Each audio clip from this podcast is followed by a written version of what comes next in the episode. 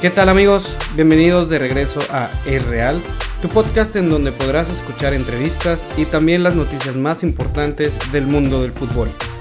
Y arrancamos con el primer partido de la jornada 14 de la Liga MX, en donde el Necaxa es derrotado por los Pumas, en donde con el gol de Vigón se impusieron con marcador de un gol a cero. Partido que dominaron los universitarios en cuanto a posesión de balón. Sin embargo, los hidrocálidos tuvieron más oportunidades sin llegar a concretar. Ese mismo día, pero en la frontera, los Bravos se enfrentaron como locales ante el Atlético San Luis. Partido de 6 puntos en la lucha por no descender, en donde los de Juárez derrotaron con goles del paraguayo Lescano y de Francisco Contreras, y que por los potosinos Nico Ibáñez descontó, sin que fuera suficiente para sacar algún rédito de esta visita. Continuando con los resultados de la jornada, en la Perla Tapatía, el día sábado el Atlas recibió a León, Partido disputado que vio el primer gol por parte del Puma Gigliotti, que marcó al 37 y al 67, siendo acompañado en el marcador por Osvaldo Rodríguez al minuto 90. Por parte de los zorros, anotó Saldívar al minuto 80. Los Esmeraldas suman así seis partidos sin conocer la derrota, al retomar el nivel que se les vio el semestre pasado. En el segundo partido del sábado, se enfrentaron dos equipos que viven realidades muy distintas, Cruz Azul y Chivas partido que se llevó a cabo en el histórico Estadio Azteca. Chivas se vio ampliamente superado por los capitalinos, aunque los de Guadalajara tuvieron mayor posesión, no lograron inquietar en ningún momento al arquero Corona, pues los celestes, aunque solo anotaron un gol por parte del cabecita Rodríguez en un saque de banda, tuvieron 8 disparos a puerta. Y en el plato fuerte de la jornada se enfrentaron en la Sultana del Norte Tigres y América, Partido esperado pues son los equipos con mayores logros en la última década. Y aunque eso no les sirvió de mucho a los felinos, pues cayeron derrotados 3 por 1. Los de Coapa se adelantaron al minuto 6 con gol del colombiano Roger Martínez, quien firmó su doblete al minuto 68. Sus dos anotaciones fueron asistencias por parte del español Álvaro Fidalgo, quien cada vez se ve mejor. El otro tanto fue por parte del peruano Pedro Aquino al minuto 56, quien con un disparo de larga distancia venció a Nahuel quien nada pudo hacer para evitar la anotación. Por parte de los de Suazua, Diego Reyes anotó al 63. Por parte de Tigres, dieron la tarjeta roja Carlos Salcedo y Rafael Carioca, al 57 y 71 respectivamente, quienes se vieron desesperados y superados en todo momento, víctimas del dominio supremo. Ayer domingo comenzó la jornada al mediodía en cancha del Toluca, quien recibió al Monterrey. Este partido fue dominado ampliamente en posesión por los choriceros al tener el balón el 69% del tiempo.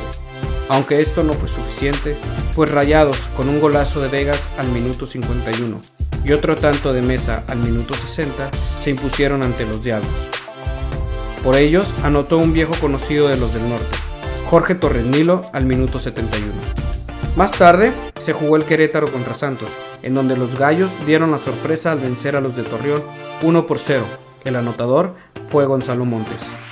Y en el último partido del domingo, pero no de la jornada, el Mazatlán venció a domicilio a los Cholos, en partido que inició ganando el cuadro fronterizo, tomando una ventaja de dos goles, que sin embargo, el pundonor y las ganas de salir adelante por parte del Kraken valieron para que les dieran la vuelta y terminaran el encuentro 3-2 en favor de los sinaloenses.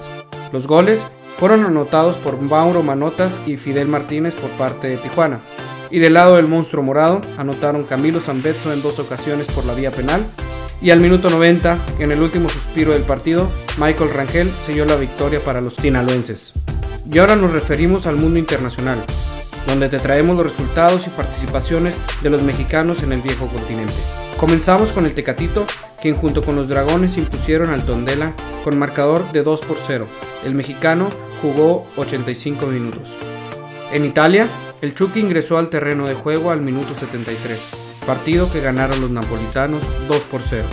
En Holanda, el Beckenbauer de Tlanepantla, Edson Álvarez, rompió récord de recuperaciones en la Eredivisie, al quitar el balón en 14 ocasiones, actuación que le valió jugar los 90 minutos.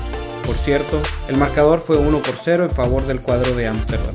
En España, pudimos ver el duelo entre el Real Betis y el Atlético de Madrid, en donde los mexicanos Héctor Herrera y Diego Laines vieron participación.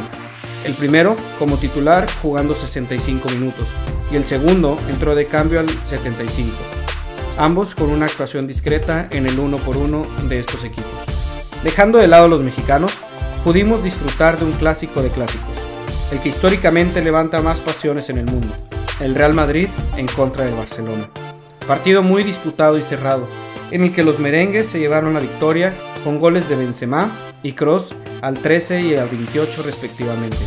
Por parte de los blaugranas descontó el canterano Mingueza al minuto 60, sin que esto fuera suficiente para los catalanes, que buscaban la victoria para situarse en el primer lugar de la competencia. Y por último, nos vamos a Inglaterra, en donde el Leeds United del maestro Marcelo Bielsa sorprendió al mundo venciendo al Manchester City de Pep Guardiola, con marcador de 2 por 1. Y así amigos, cerramos las noticias del fin de semana. Recuerda que hoy cierran la jornada el Pachuca en contra del Puebla a las 9 de la noche. Hasta la próxima.